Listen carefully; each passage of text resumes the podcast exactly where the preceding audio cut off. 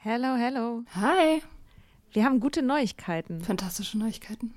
Und zwar am 3. August sind wir auf dem OAMN Sommerkongress und machen da Live-Podcast in Berlin. Ja, äh, es wird total geil. Äh, Natalie wird da sein natürlich, das Ganze moderieren. Äh, wir werden da sein, Mimi Fiedler wird da sein. Ähm, es gibt Vorträge, es gibt Musik. Das wird richtig spitze. Genau. Und es gibt auch noch ein paar Tickets, aber ihr könnt auch Tickets gewinnen. Und zwar, Wenn ihr eine Mitgliedschaft abschließt auf unserem Steady-Newsletter, den wir euch natürlich auch in jeder Folge und auf Instagram und überall verlinken, müsst ihr eine Mitgliedschaft abschließen. Das ist sowieso eine gute Idee. da schreiben wir nämlich einmal die Woche sehr, sehr schlaue Dinge. Ihr könnt mit Soda Club up to date bleiben und vor allem könnt ihr dieses Projekt mit am Leben halten. Genau, ihr finanziert damit auch Ingos Arbeit und unsere Arbeit und dafür kriegt ihr tolle Texte von uns und Bonusfolgen. Es sind jetzt auch schon ganz schön viele Inhalte da, weil wir machen das ja schon eine ganze Weile. Das heißt, wenn ihr jetzt eine sportbillige Mitgliedschaft abschließt, dann kriegt ihr ja die ganzen Inhalte quasi der letzten, weiß ich nicht, zwei Jahre oder so, jede Woche, also hunderte Sachen, alle gleichzeitig. Das ist total krass. Wenn ihr eine Mitgliedschaft abgeschlossen habt, könnt ihr uns eine E-Mail schreiben, schreiben, warum ihr gerne am Sommerkongress teilnehmen wollt. Und aus all denen losen wir dann die glücklichen GewinnerInnen. Yes. Mach Gut. das jetzt mal. Macht das Mach und das. alle Links findet ihr in den Show Notes.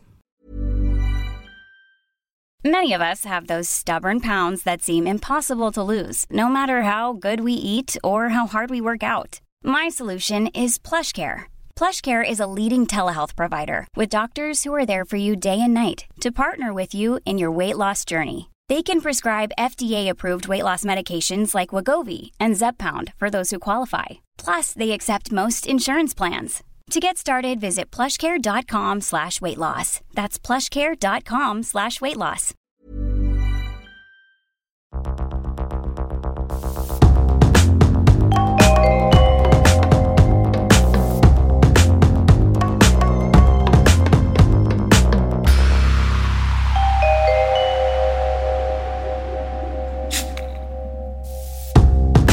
Hello. Hello. Ja? Bist du bereit? Na? Es geht so, ich, äh, ich bin so ein bisschen, ich bin durch, irgendwie total durch und müde und ich menstruiere voll hart und bin irgendwie so in so einem totalen Winter-Kuschel-Sofa-Modus und ich arbeite so mit letzter Kraft irgendwie so ein bisschen Sachen ab. Also ja, ich bin, ich bin eigentlich jetzt, äh, zur Zeit bin ich nie wirklich bereit für irgendwas, aber I do what I can. Hm. Ich habe meinen Job gekündigt Yay! zu März. Rock'n'Roll. Und darüber wollen wir reden. Überleitung. Über Rock'n'Roll.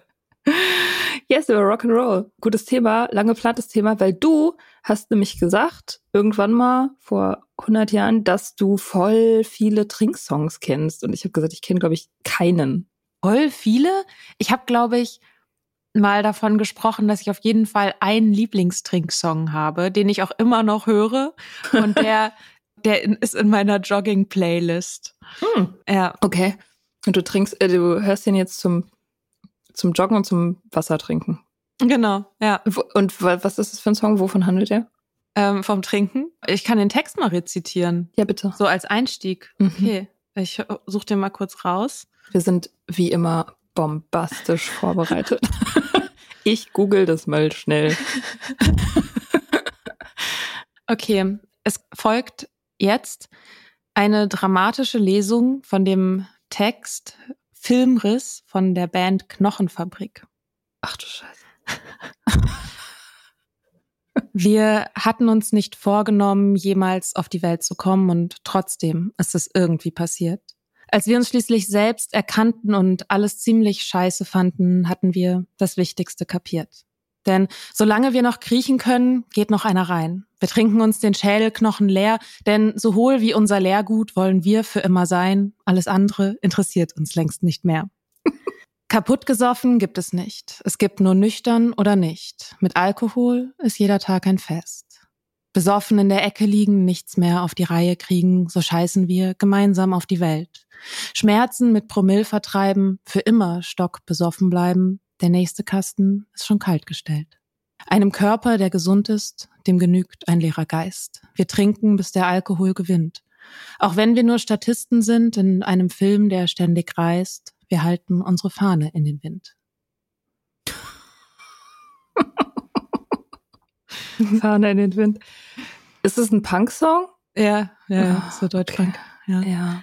Und ich finde den, ja. Nee, interpretiere du das erstmal. Ich kenne ihn ja nicht. Keine Ahnung, wie der klingt. Also erstmal fetzt der, aber was ich total faszinierend daran finde inzwischen ist, was, was ich in super vielen Songs auch wiedererkenne, was ich da sehr, sehr klar finde und gerade im Punk, ist halt, es ist schon sehr ehrlich, wie zerstörerisch Alkohol ja ist. Und es wird aber gefeiert dabei. Also mhm.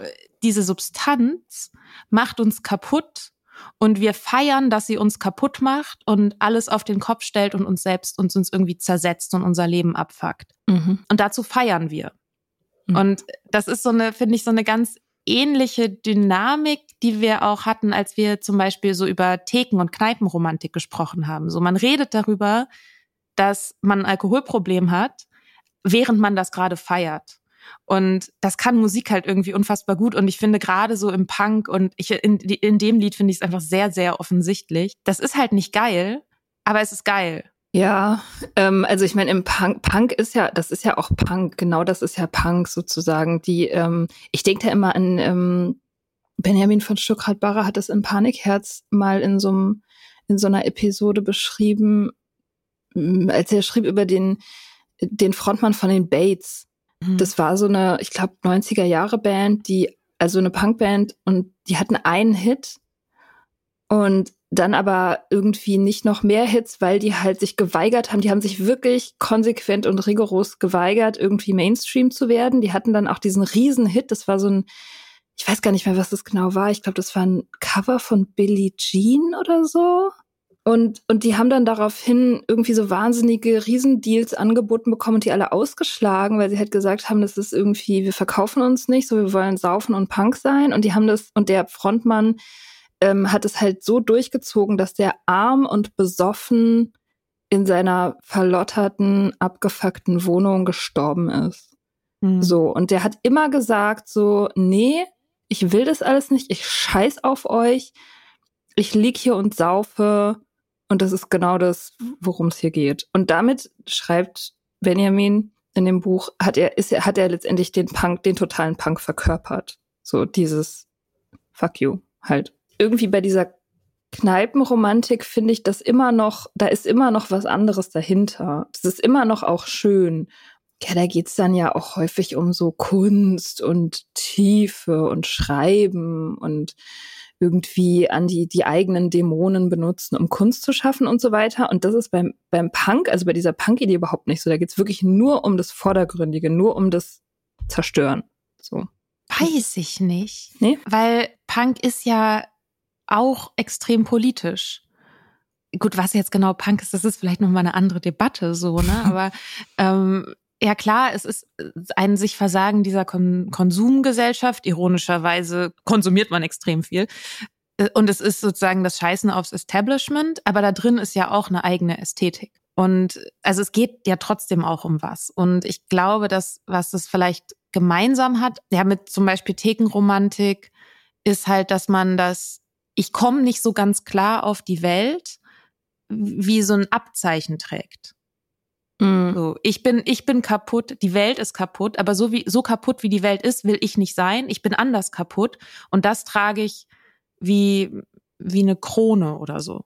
Also wie etwas, was mich auszeichnet. Mhm. Also da finde ich es schon so eine Parallele. Aber natürlich ist vielleicht auch so dieses Schöngeistige.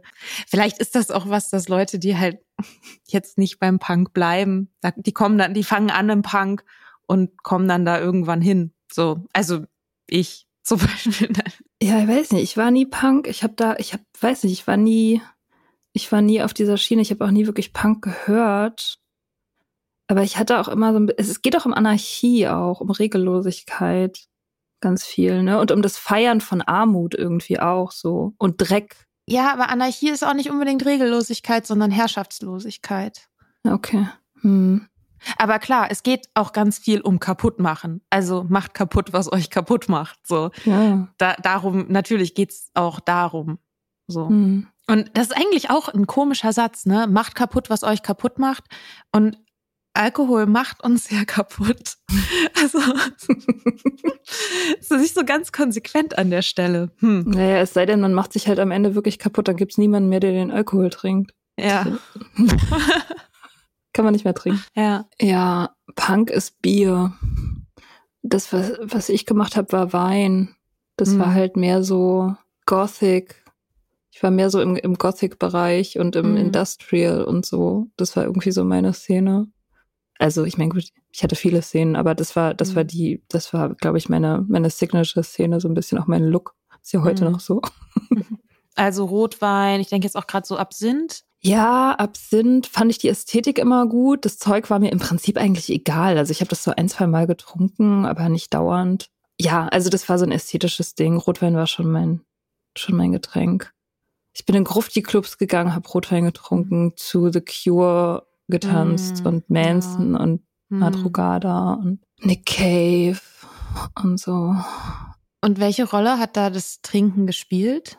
Anfangs habe ich ja gar nicht getrunken tatsächlich. Also als meine musikalische Sozialisation angefangen hat, beziehungsweise als sie sehr stark war, also so mit, also würde ich sagen, in der Zeitspanne von 14 bis 20 oder so, da, da, da, da hat mich Musik, glaube ich, am meisten geprägt. Und in der größten Zeit davon habe ich gar nicht getrunken. Ich habe ja eigentlich erst wirklich mit 20 angefangen zu trinken, so richtig. Also wir konnten uns das halt voll lange in den Clubs einfach nicht leisten. Hm. So, das war ein so ein Ding. Und, und auch, dass in meiner Teenagerzeit, wir haben halt gekifft, wir waren Kiffer. Wir fanden halt psychoaktive Drogen, das war unser Ideal. Das war eigentlich das, was wir, was wir wollten. Also wir haben nicht besonders viel psychoaktive Drogen genommen. Ich habe irgendwie so drei, vier Mal Pilze genommen, so mit zwischen 15 und 17. Aber ich habe zum Beispiel nie LSD genommen oder so. Aber das war, das war die Art von Drogenerfahrung, die uns interessiert hat. Also halluzinieren und irgendwie die Wahrheit finden und sowas. Und Alkohol, das, das war für uns einfach die Spießerdroge. Mhm. Das, war, das war überhaupt nicht interessant. Das durften wir auch. Also das war irgendwie nicht verboten, nicht irgendwie subversiv oder rebellisch oder so. Dass wir, so wir dachten damals irgendwie so, nee, das ist halt irgendwie stumpf. Das macht einen halt ein bisschen stumpf. Was ist daran so toll? Also Kiffen war viel interessanter, weil da sind Sachen passiert. So. Hm. Da hat man irgendwie kreativ sich ausleben können oder Lachflashs gekriegt oder irgendwelche, keine Ahnung, weiß nicht, das war irgendwie dieses Goa und, und, und Hippie-Grufti-Thema, das war voll lange viel interessanter als Trinken. Ich habe erst angefangen zu trinken, als ich angefangen habe, in der Bar zu arbeiten. Also ernsthaft. Hm. Und dann, dann war das Trinken ganz lange einfach Romantik. Zuerst war das Romantik, also diese Barromantik ähm, und Sehnsucht, so nach dem großen Leben. Und dann irgendwann ist es halt zu so einem Cool Girl-Ding geworden. Also es ist halt immer cooler geworden. Hm. Ja, du hast früher angefangen zu trinken als ich. Ich habe früher ich. angefangen zu trinken. Ich hatte auf jeden Fall auch das punkige Kopf ausmachen. Also ich war nie voll Blutpunk oder so, überhaupt nicht. Ich hing halt viel mit Punks rum und war so angepunkt vielleicht. Und mit der Zeit hat es auch ein bisschen abgenommen. Ich war aber so auf Festivals halt so in meiner Jugend. Also habe ich, glaube ich, auch erzählt in meiner Mika und der Alkoholfolge, also in unserer Mika und der Alkoholfolge. Ja, zum Beispiel irgendwie auf dem Wacken oder so, ne? Dann, und da, da habe ich auch so ein bisschen drüber nachgedacht in Verbindung mit jetzt mit der Folge, wie krass das eigentlich ist. Du fährst halt auf ein Festival, um da letztendlich Musik zu feiern. Und die Massen, die wir an Alkohol mitgenommen haben, das ist der Wahnsinn, dass uns überhaupt jemand so hat dahin fahren lassen. Und das ist Wie alt, gleichzeitig. wie alt wart ihr da so ungefähr? Also ich war so 16, glaube ich, als ich auf, das erste Mal auf dem Festival war. mhm. Und natürlich passiert auf Festivals jede Menge Scheiße. Ich finde es aber auch ziemlich faszinierend letztendlich, wie wenig dann aber doch passiert, dafür, dass halt alle super voll sind. Boah, das kann ich über meine ganze Jugend sagen. Ey, ich kann nicht fassen, dass ich das überlebt habe, was ich da teilweise abgezogen habe. Mit was für Leuten, ohne Scheiß. Das ja. ist ein Wunder. Ähm, aber also generell diese Massenveranstaltungen und dieses krasse Exzesssaufen, das gibt ziemlich viele Stories von ziemlich vielen Leuten, wo halt irgendwie so beinahe was passiert wäre, mhm. weil irgendwas durch die Luft geflogen ist, weil irgendjemand besoffen irgendwo in der Pfütze eingeschlafen ist, weil irgendjemand im Moshpit umgefallen ist und nicht sofort wieder rausgezogen, weil jemand auch das äh, war jemand aus unserer Gruppe in Flipflops bei Motorhead vorne, vorne stand. Ähm, so Sachen, wo man sagen würde, das ist nicht so eine richtig gute Idee. Ähm, aber es ist irgendwie nie wirklich was Ernsthaftes passiert. Ja. So. Ja, irgendwie hat, hat, haben die Götter so eine schützende Hand über dumme Jugendliche, glaube ich. ja. Also es ist wirklich, obwohl ich kenne auch Stories, wo wirklich was passiert ist. Also jetzt nicht ja. aus meinem Umfeld unbedingt, aber ich kenne tatsächlich ganz fiese Stories. Ich habe einen Kumpel, der hatte seine Abi-Fahrt und da ist einer besoffen auf, aus dem Fenster gefallen und gestorben. Scheiße. Ja. Ja, aber gut, das ist nicht so häufig. Ja, das sind so Sachen, die dann nicht so häufig sind, dass man das ganze Konstrukt dann in Frage stellt. Ne? Mhm. So dasselbe ist ja auch mit Fußballspielen. Also überhaupt Großveranstaltungen. Und ich meine, bei Fußballspielen, da passiert schon ziemlich viel und es wird sehr viel da rein investiert, dass, dass diese Schäden irgendwie begrenzt bleiben. Also alles Mögliche wird gemacht, außer natürlich das Trinken einzuschränken. Das ist ja gerade erst wieder ein prominentes Beispiel. Also in dem Moment, wo diese, wo diese Leute da in Katar gesagt haben, so, nee, wir verbieten Alkohol jetzt doch, da gab es ja so ein Statement irgendwie vor, irgendwann letzte Woche, ne? Und da dachte ich, in dem Moment, wo ich das gehört habe in den Nachrichten, habe ich schon gedacht, so, boah, jetzt flippen die Deutschen aus. Also die Menschenrechte und so, alles kein Problem. Kein Ding. Aber das Bier.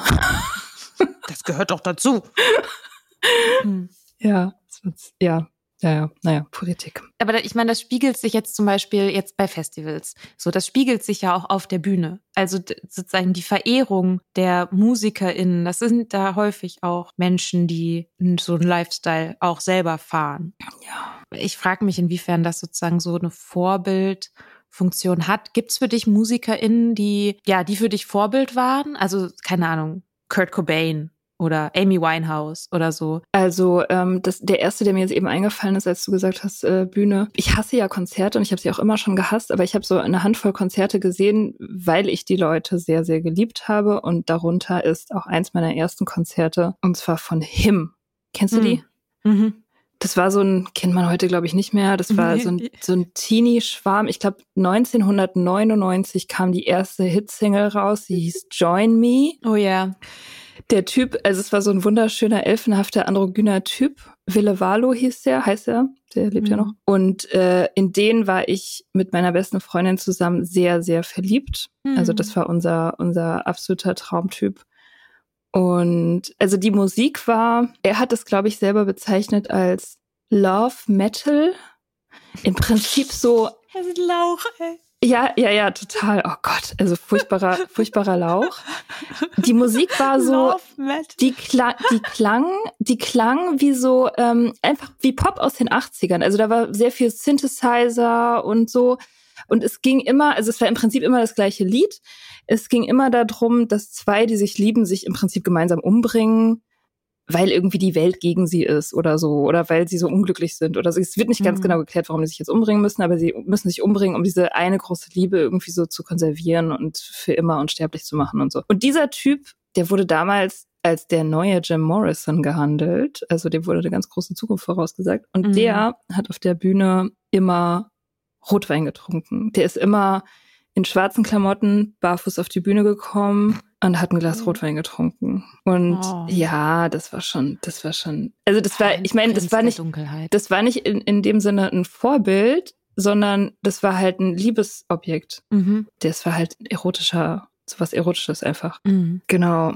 Das war schon irgendwie einflussreich. Danach hat sich irgendwie auch mein Rotweintrinken zu Beginn ausgerichtet, glaube ich. Und dann war, hatte ich gerade noch irgendwas. Ach, Amy Winehouse. Mein Gott, als mhm. Rehab rauskam, da habe ich in, im Tacheles gearbeitet. Das war meine, meine Hochzeit. Auch, glaube Sommer 2006, da war ja diese WM. Das war unsere Hochzeit im Tacheles. Also da habe ich im Prinzip die ganze Nacht gearbeitet, jede Nacht und den ganzen Tag gepennt. Und Rehab war unsere Hymne. Wir mhm. haben das irgendwie zehnmal am Abend gespielt, jedes Mal mitgegrölt und das war genau das. Also ja, mhm. Mhm. das war totales Lebensgefühl. Mhm. Ja, ja, das ist krass, ne? Ja. Das ist genau auch wieder diese, diese Text-Tonschere. Also das, was sie singt und das, wie sie singt, ist so total konträr und aber in, erzeugt damit eben diesen, diesen Schwebezustand oder dieses, also so Double Think letztendlich, ne? Also wie ähm, aus 1984, dieses zwei sich widersprechende äh, Wahrheiten im Kopf zu behalten und sie gleichzeitig zu glauben. Und das erzeugt so eine ganz, so eben genau so eine interessante Dynamik irgendwie. Und das kann Musik halt einfach extrem gut, eben weil man auf der einen Seite den Text hat und auf der anderen Seite halt die Musik. Aber wie, welche, welche zwei Realitäten meinst du in dem Fall? Dass ich muss in die Rehab, so. Und das ist ein Problem, das, also mein, mein Substanzkonsum ist ein Problem und ich wurde schon darauf angesprochen, aber mache ich nicht und es ist catchy. So. Ach so, ja, ja, das ja, okay. So, weil das ist, mhm, das ist ja, das ist ja ein enorm trauriger Inhalt, der ja auch extrem traurige Folgen ja auch hat. Ganz besonders in ihrem Fall natürlich, aber auch im Fall von ganz vielen anderen Menschen super traurige Folgen hat. Aber es ist halt ein Partysong. Das meine ich. Ja, ja, ja, es ist halt eine Hymne. Ja, es ist aber auch so ein Trotzding. So ein bisschen Trotz ist da auch immer drin. Bisschen wie beim Punk ja auch. Also mhm. sie singt ja auch ähm, irgendwie sowas wie in dem Sinn, ja, was soll ich denn machen? Ich habe halt Liebeskummer, da trinke ich halt. So, ist doch klar, dass ich das mache, muss ich halt, weil ich bin empfindsam und ich komme mit dieser Welt nicht klar und deswegen mhm. entscheide ich mich dafür. Es ist meine Entscheidung. Es ist ja nicht mhm. so, dass ich jetzt irgendwie leide oder so, sondern ich trage das mit Stolz. Mhm.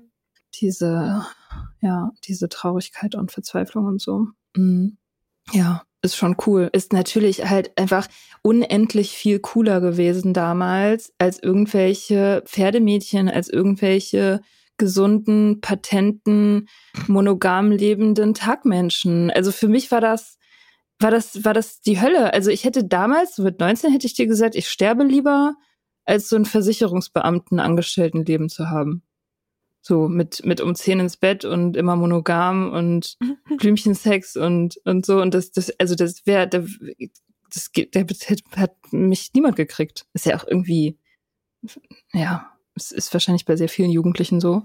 Aber ich habe das schon auch sehr durchgezogen. Ja, ich hatte immer so ein bisschen beides. Ich hatte auch immer so ein kleines bisschen Sehnsucht nach genau dieser Art von Ruhe von so einem ruhigen, gesetzten Leben. Also ich habe da schon irgendwie beides in mir. Ja, ich will irgendwie die große Welt und das große Leben so mit den großen Gefühlen.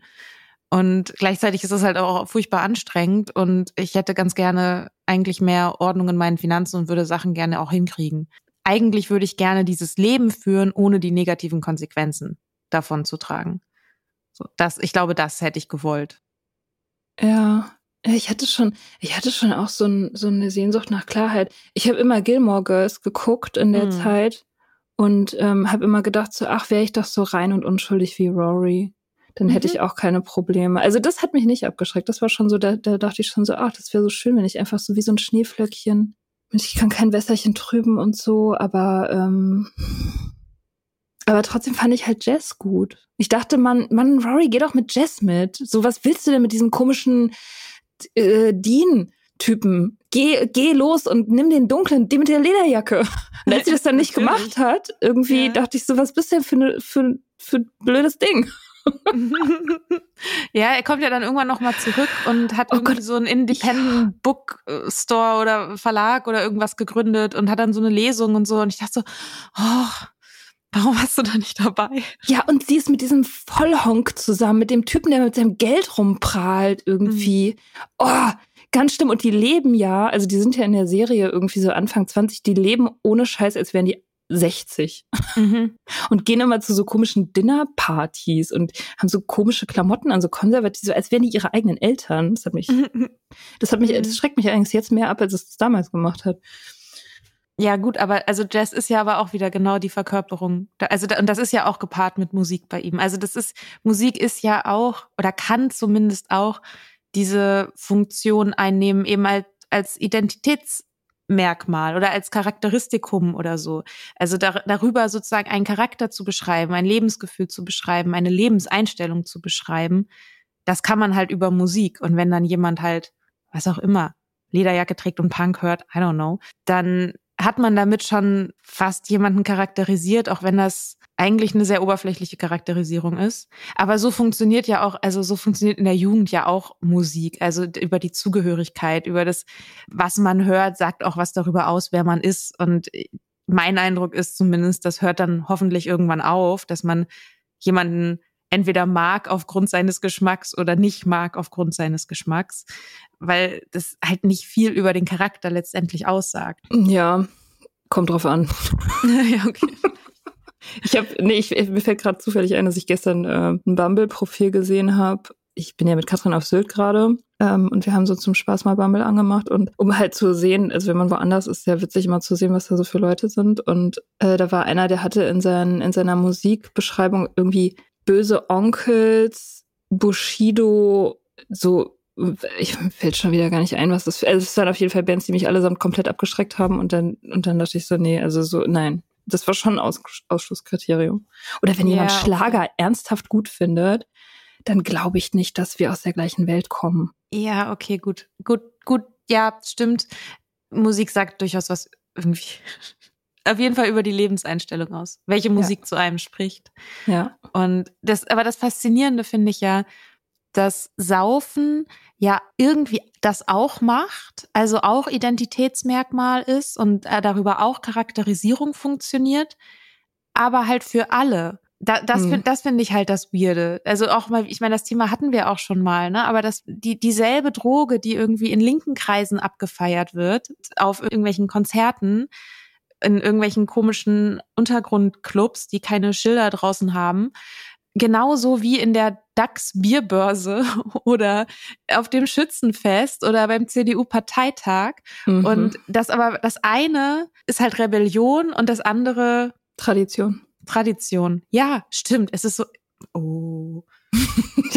oh, there's a song in this. Ja, ja, das stimmt. Das stimmt total. Ja, ich meine, es ist ja auch völlig, also mit Wein funktioniert das auch genauso. Also kannst irgendwie als Linker kannst du kannst du ein, schön distinguierter Weinkenner sein und als total konservativer ebenfalls gar mhm. kein Problem. Ja, ja, ja, die Alkoholindustrie, die macht das schon sehr gut. Die ist, die ist einfach, hat einfach sämtliche Bereiche aller unserer Leben durchdrungen. Also für jeden gibt's den passenden Drink tatsächlich. Mhm. Das eine ist ja irgendwie die Charakterisierung und das Branding sozusagen. Das ist ja einfach Branding. Ich meine, mehr ist es ja nicht, ne? Und das andere ist aber äh, Musik als Droge. Mhm. Also heute Morgen habe ich mich mit Katrin darüber unterhalten, eine ganze Weile beim Frühstück. Und sie hat mich total erinnert an ganz viele Sachen, die ich, die ich selber schon vergessen hatte, die ich auch gemacht habe, als ich jünger war. Zum Beispiel einfach trinken und Musik hören und nicht damit aufhören können und die ganze Nacht Musik hören und trinken. Und dann auch sowas wie ähm, immer durch die Stadt laufen mit Kopfhörern drauf und Musik mhm. in den Ohren, um sich so zu fühlen, als wäre das Leben ein Film, als wäre mhm. das Leben ein Videoclip. Das habe ich wahnsinnig viel gemacht. Daran hat sie mich erinnert, dass ich wirklich, ich bin nirgendwo hingegangen ohne Musik äh, in meinen Kopfhörern und es hat mir damals wirklich ein Rauschgefühl gegeben und es hat mir sehr viel bedeutet. Also das war wirklich wie so eine Kolorierung meines Lebens. So. Mhm. Und die, und die Gefühle, die ich hatte, die Musik in mir hervorgerufen hat, waren auch sehr stark. Also ich habe sehr, sehr starke Gefühle getriggert selber. Also auch unangenehme teilweise, also große Traurigkeit oder Verzweiflung oder heftige Wut oder so durch Musik und ich wollte das alles. Ich wollte halt diese Intensität so hochholen und das, ich meine, das funktioniert ja mit Musik besser als mit ganz vielen anderen Sachen. Also das ist ja schon ein sehr starkes Emotionswerkzeug irgendwie. Mhm. Und Katrin meinte, dass sie eine ganz schlimme Trennung hatte und danach zwei Jahre oder so gar keine Musik gehört hat. Also gar keine. Krass weil, äh, weil sie diese, diese ganzen Gefühle nicht, nicht haben wollte.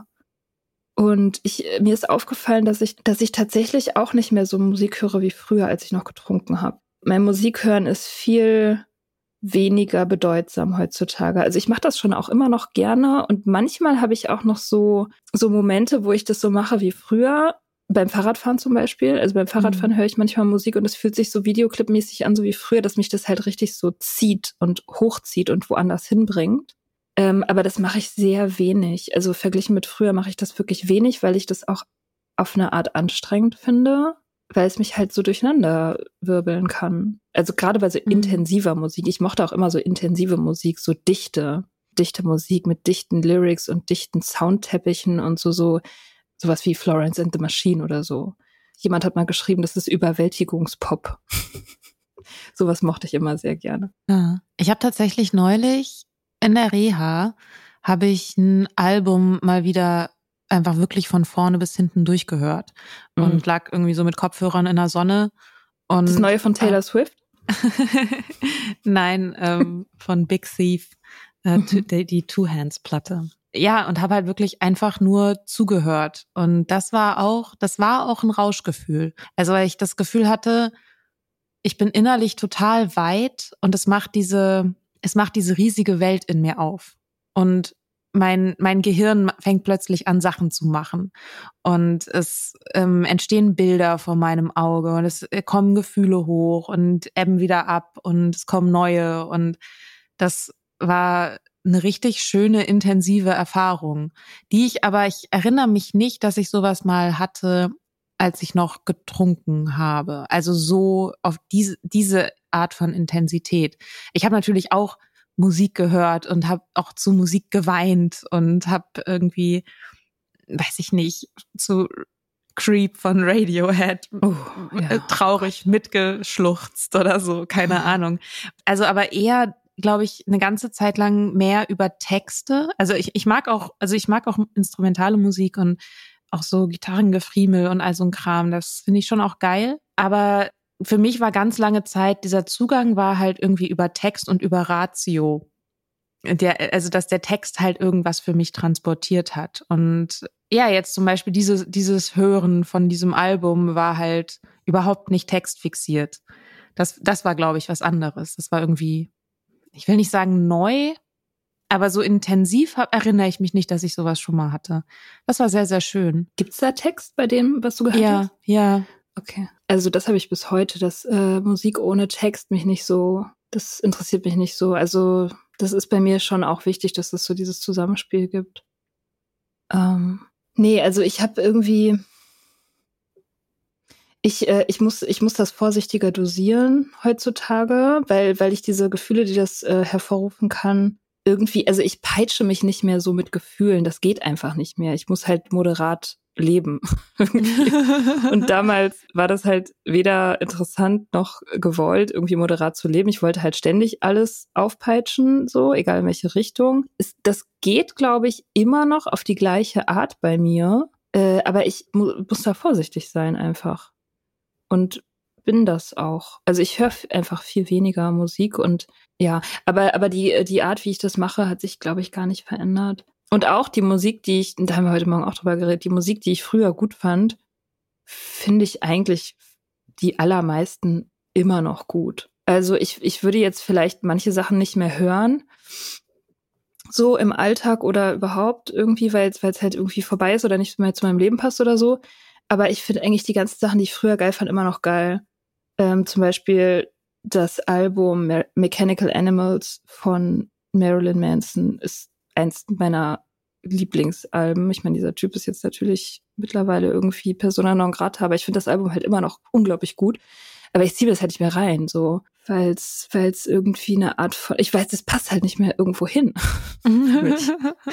so. Ich glaube, für mich war ich war früh, ich war noch nie viel tanzen, aber da habe ich auch gerade drüber nachgedacht. Das ist ja auch genau dieser Rauschaspekt, dass man, man geht tanzen, man vergisst sich und es ist viel einfacher, würde ich mal behaupten, sich selbst zu vergessen oder zu vergessen, dass man einen Körper hat, wenn man ihn halt betäubt und der dann einfach irgendwas macht und wenn es komisch aussieht, dann naja gut, man ist halt betrunken. Mhm. Also jemand, der jemand, der mich von außen angucken würde, während ich tanze und es sieht komisch aus, dann ist halt Alkohol nochmal wie so eine, wie so ein extra Schutzschild einfach. Ja, ich, ich weiß nicht, ich habe das, ich habe das nie gehabt. Ich habe dieses Tan also ich habe immer gedacht, so, ich kann mega gut tanzen. Glaube ich dir sofort.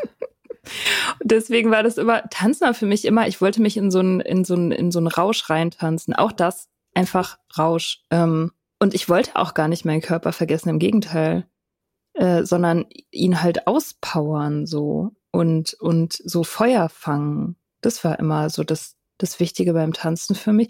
Ich weiß überhaupt nicht, ob ich in der Nüchternheit je wieder so tanzen war wie früher.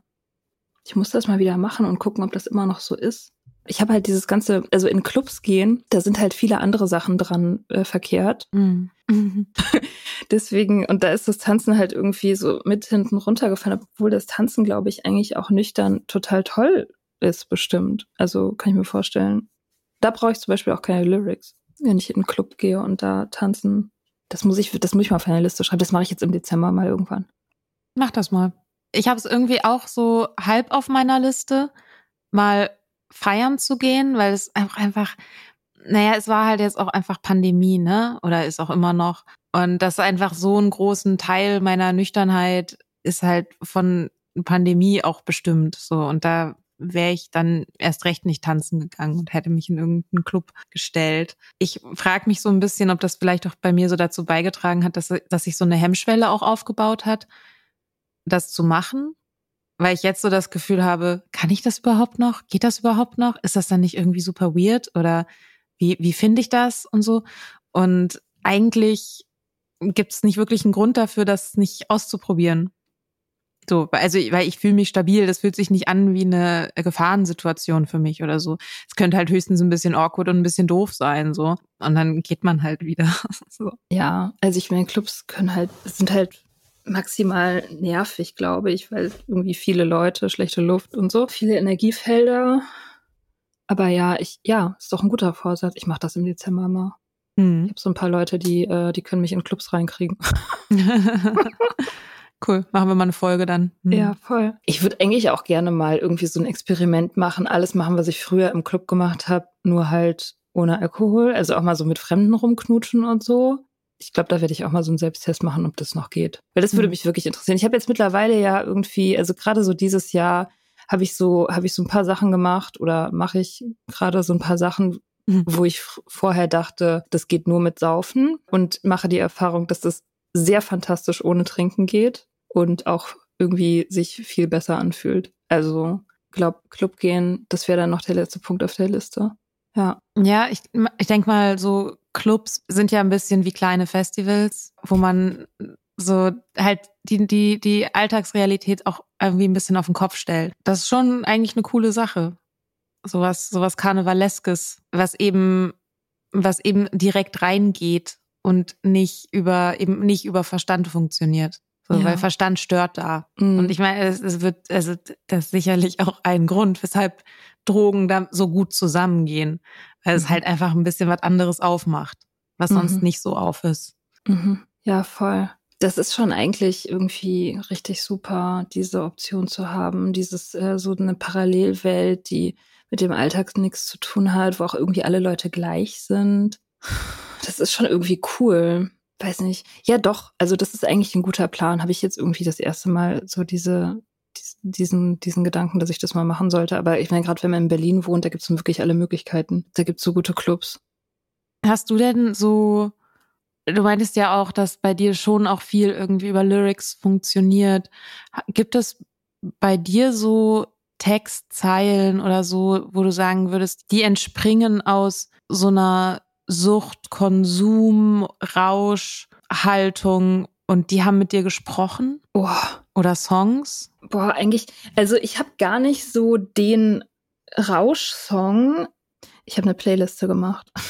Also ich habe eigentlich zwei Playlists gemacht. Ich habe eine mit den mit den Trinksongs, mit meinen Lieblings-Trinksongs gemacht von früher und eine mit den Songs, die ich gehört habe, als ich nüchtern geworden bin. Und natürlich, weil das damals mein Leben war, sind diese Trinksongs nicht alle Trinksongs, sondern es sind einfach die Songs, die ich damals toll fand. Aber mhm. da ist schon eine Färbung drin. Also Rehab ist da zum Beispiel drauf, da ist äh, Fuck Forever drauf. Das war auch so ein, wir grölen das Lied mit von den Baby Shambles. Von Pete Doherty, der damals auch super umwog war. Mhm. Ja, ich habe Libertines ganz viel gehört als Jugendlich. Genau. Das war so die, die Hochzeit, wo er sich halt so auch öffentlichkeitswirksam fertig gemacht hat selbst. Der ist jetzt sauber. Ja, und ja, ja.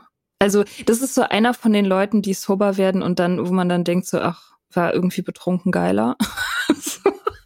das ist ja immer schlimm. Aber jetzt macht er halt so komische Kunst ja. und lebt in so einem Landhaus irgendwo und also ich meine gut für ihn und so, aber das sind also ja sind halt so Helden, die hätte man halt lieber so wie mhm. früher. Die, ja, also die, die Songs, die ich auf meiner Liste drauf habe, die haben, also viele haben sehr viel mit Sehnsucht zu tun oder mit Wut. Mhm. Viele habe ich benutzt, speziell in diesem, in diesem Setting, so während ich durch die Straßen laufe, um mich gegen die Welt abzuschotten und irgendwie mich selbst auch zu erheben. Also so, ich mache damit alle anderen Leute zu Statisten. Und ich bin die Superbitch irgendwie und unverwundbar und so. Also viele, viele dieser Songs, die sind so, ähm, die machen dieses Gefühl irgendwie so, so eine, wie so eine Rüstung. So eine Rüstung aus so ganz extremer Bedeutung oder so. Keine Ahnung, es ist wirklich schwierig zu beschreiben, aber ja, also viele sind auch traurig und düster einfach. Düstere Songs. Ich weiß mehr als ihr, deswegen bin ich traurig. Und ihr, die Glücklichen da draußen, mhm. ihr seid alle dumm. Ja. so, ja. also dieses Ding halt. Ja, die, die Überlegenheit, ja, ja genau. die Überlegenheit der Trinker und ja. der ich, Depressiven. Genau. Und der ZynikerInnen. So, ja, ja genau. genau. Ich habe den, ich hab den Schleier der Welt gelüftet mhm. und ihr seid einfach alles äh, dumme Schafe. das ist ein bisschen verbrannt, der Ausdruck, aber so, ihr, ihr seid halt Mitläufer, ihr macht hier mit in diesem System und ihr seid davon überrascht, wenn irgendwo Krieg ist. So, ich habe verstanden, dass es, dass es alles nichts bringt und täglich sterben Menschen und es wäre doch viel kaputter, an dieser Welt nicht kaputt zu gehen. So. Ja, das ist halt wieder Punk, ne? Genau. habe ich auch immer noch so ein bisschen in mir. Ja, was waren die wichtigsten Bands für dich damals? Oder hast du so, so Songs, die du rauf und runter gehört hast zum Trinken? Also, das sind halt auch, das sind nicht wirklich unbedingt Trinksongs, würde ich auch sagen. Also, oder ich habe die nicht gehört als Trinksongs. Also, ich habe die Doors viel gehört, mhm. so irgendwie The Clash habe ich viel gehört und die Ramones, die Smiths. Also halt gut, ich meine Morrissey. auch so ein Dulli, ey. Aber naja, der hat ja auch die, genau diese Melancholie äh, halt so ein Prinzip erhoben, und das, ja, das, das habe ich viel gehört. Ich hatte aber auch so eine Gothic-Phase, so ich, oder so eine Gothic-Punk-Phase. Ich habe viel die Misfits gehört. Ich glaube, so mein allererster Einstieg in, ich sag mal, Musik mit Gitarren drin, also waren ganz klassisch die Ärzte so mhm. mit so 12, 13, 14 so. Mhm. Und ich weiß auf jeden Fall noch, dass ich super fasziniert davon war, als ich erfahren habe, dass Farin Urlaub noch nie Alkohol getrunken hat und dass er es einfach nicht mag und es einfach mhm. nicht macht. Und da dachte ich so, hä, krass. Also das, das weiß ich noch. Das war so ein komisches Störgefühl, dass ich so irgendwie fand ich es cool, aber ich fand es auch total sonderbar, weil ich so dachte, hä, weil der ist doch Musiker. So. Ich wusste das vor lange nicht. Ich glaube, ich wusste das, ich wusste das erst als Erwachsener, aber ich habe mich dann überhaupt nicht gewundert, dass ich nie auf den stand, sondern auf Bela. Also ich war ja natürlich klarerweise immer Team Bela. Ja. Da muss man sich ja auch irgendwie entscheiden. Und was, also bei mir mhm. gibt's da überhaupt gar keinen Zweifel. Es ist einfach so. Farin ist jemand, der macht nichts mit mir. Der lebt halt irgendwie auf der Sonnenseite des Lebens. Das ja. ist halt so ein Tagmensch. Ne? Irgendwie, ja, und irgendwie auf Bela einem anderen Planeten halt ein so ein bisschen. Mensch. Ja, Bela ist halt mein Clan. So. Ja. ja, ich habe ein, eins meiner eins meiner ersten Lieder, die mich auf eine, sag ich mal, vorsichtig sexuelle Art und Weise angesprochen haben, war von den Ärzten äh, der Vampir oder ein Vampir oder so. Uh, der ja. von Bela, glaube ich, sowohl geschrieben als auch gesungen wurde. Und wo es halt darum geht, irgendwie, ich trinke dein Blut, schöne Frau und so. Und das war, das Lied kannte ich, da war ich vielleicht mhm. zehn mhm. oder so. Und war sehr, sehr fasziniert von diesem Lied mhm. und habe das sehr, sehr oft gehört. Also, ich meine, in der Vorpubertät, das muss man nicht hereinziehen eigentlich. Ah. Und da wusste ich schon, wo es lang geht, so ungefähr. Für mich. Ja.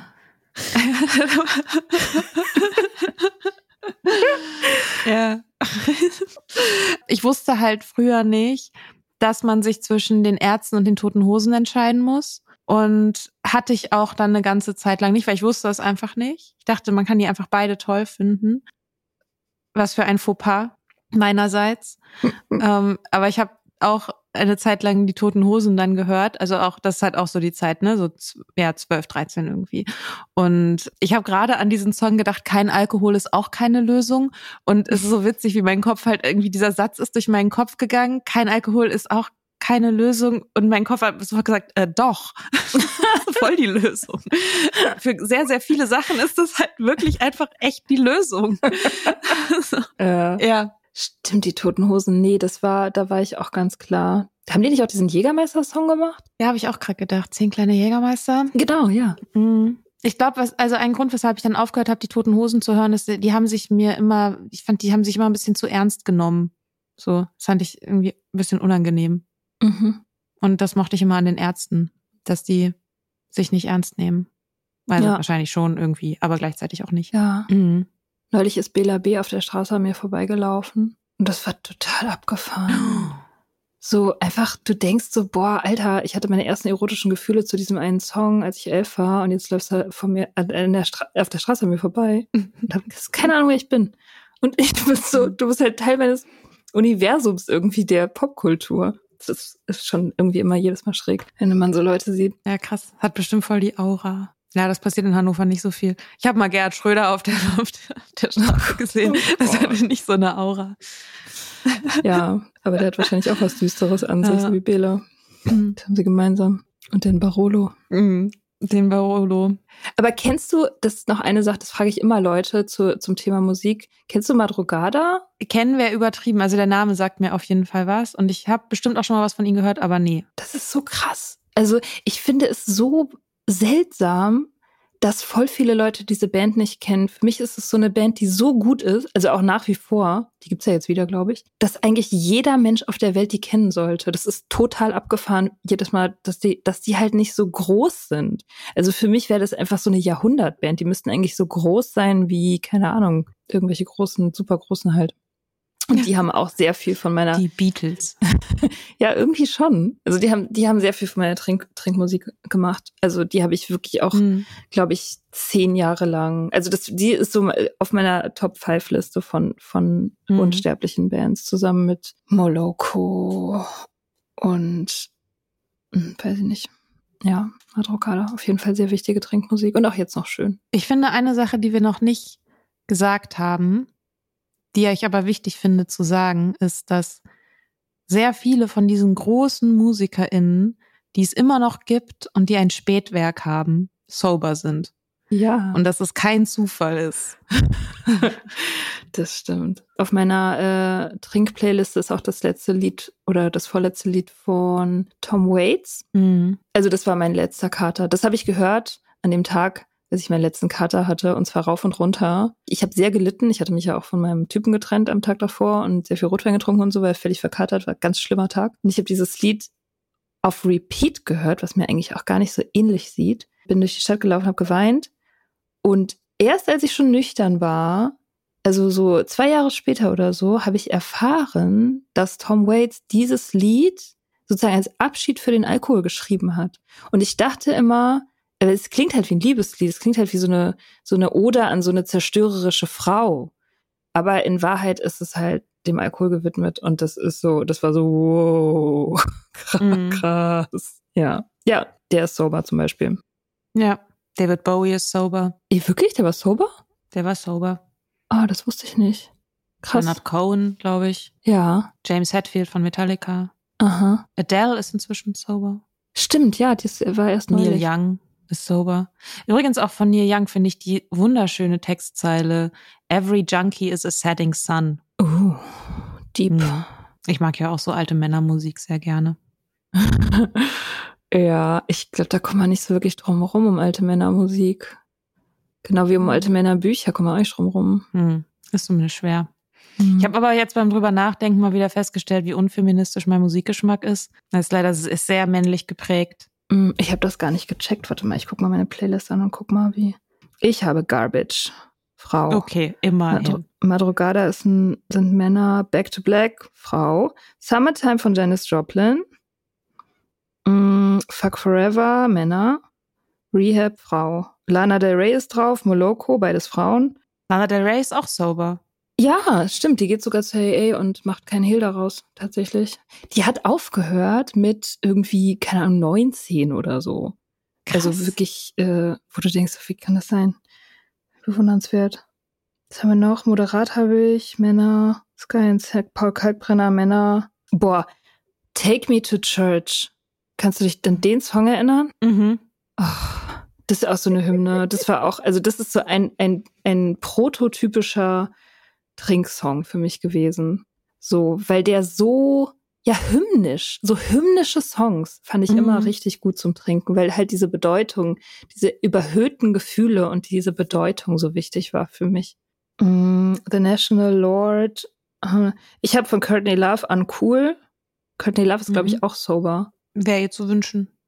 Ja, The Kills habe ich, Dead Weather. Nee, also meine ist tatsächlich ziemlich 50-50. Gut. Hm.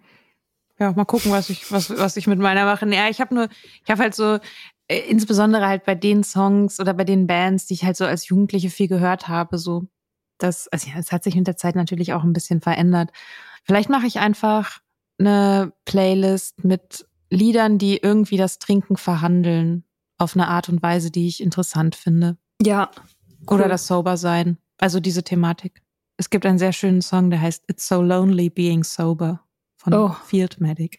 Das ist Okay. Das ist super cute irgendwie. Das ist auf jeden Fall witzig. Ja, kommt damit rein. Ich habe auch eine ähm, nüchtern Playliste gemacht. Mias Pink Cloud Songs. Nice. Und die, äh, diese Liste beweist meiner Meinung nach, dass sich gar nichts ändern muss mit Musik, wenn man sober wird. Also ich habe tatsächlich in meiner Pink Cloud, habe ich ja heftige Rauschgefühle gehabt. Ich habe auch sehr viel Musik gehört, speziell zum Fahrradfahren in der Zeit. Und die Musik ist heller geworden und optimistischer, aber sie ist immer noch genauso hymnisch einfach. Nur halt mit einem bisschen anderen, mit einer anderen Farbpalette. So Hm. und mehr so auf Freude und in die Zukunft gerichtet und so weniger Wut, mehr Liebe. Ich habe weniger Selbstmitleid, glaube ich, in den Songs, die ich jetzt höre. Dass Leute, die so, so super krass nölig sind, so, das geht mir schneller auf den Sack. Ja, Nöligkeit geht mir auch richtig auf den Sack. Da gibt's so eine Band, äh, und ich vergesse immer, wie die heißt, die hat so einen nöligen Sänger, der so, äh, äh, der singt nicht, der, der nölt, Der nölt. und jammert. Kennst, ich glaube, die heißen Wanda. Oder so. Ist das eine deutschsprachige Band? Das ist eine deutschsprachige Band. Oder warte mal, oder verwechsel ich die jetzt? Wanda oder ähm, wie heißen diese anderen? Fuck, die haben so einen ganz komischen Namen, der sich aus den Nachnamen von den Bandmitgliedern Ah, Annemai Kantereit? Ja, 'genau. Ist es der, der dieser Nölige? Ah, ich habe die Ich nie glaube, das gehört. Ich glaube, das ist der. Die hatten, die hatten so einen Song irgendwie über ihren Vater, wo einer, der über den Vater singt, irgendwie, du hast immer auf mich aufgepasst und mir all deine Liebe gegeben. Also ich und irgendwie denke ich so, ich finde das alles irgendwie, was die machen, okay und auch die Texte und so. Aber diese Nöligkeit in der Stimme, ich könnte diesen Typen die ganze Zeit schlagen. Ich meine, da reiß dich doch mal zusammen, du hast doch alles. Ja, was hat dich bloß so ruiniert? Ah. Ja, okay. Gibt's noch irgendwas zur Musik zu besprechen? Ich glaube nichts Wesentliches. Wahrscheinlich fallen mir gleich 3000 Sachen ein, die man hätte noch sagen können. Oder irgendwelche interessanten Sachen über irgendwelche MusikerInnen. Wir dann bei Instagram. Ja, oder in Textform oder so. Ich werde auf jeden Fall meine beiden Spotify-Playlist öffentlich zugänglich machen. Dann kann man die mithören. Cool. Und Madrugada kennenlernen, falls man Madrugada noch nicht kennt. Oh mein Gott. Jeder muss Madrugada kennen. Nice. Nice. Cool. Alright. Dann Dann hab einen schönen Sonntag. einen wunderschönen Sonntag. Bis nächste Woche. Bis nächste Woche. Bye, bye. Wir hoffen, dir hat diese Folge gefallen. Wenn du mit Soda Club up to date bleiben willst, dann kannst du das auf sodaclub.com.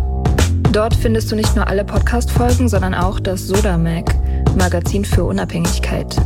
Wenn du Steady-Mitglied wirst, kannst du unsere Arbeit unterstützen und bekommst noch dazu unseren Newsletter voller geiler Bonusinhalte. Schreib uns für Feedback, Fragen und Themenvorschläge. Wir lesen alles. Und wenn du ein Sternchen bei Apple Podcasts und Herzchen bei Instagram gibst, dann lieben wir dich für immer. Bis bald auf sodaclub.com.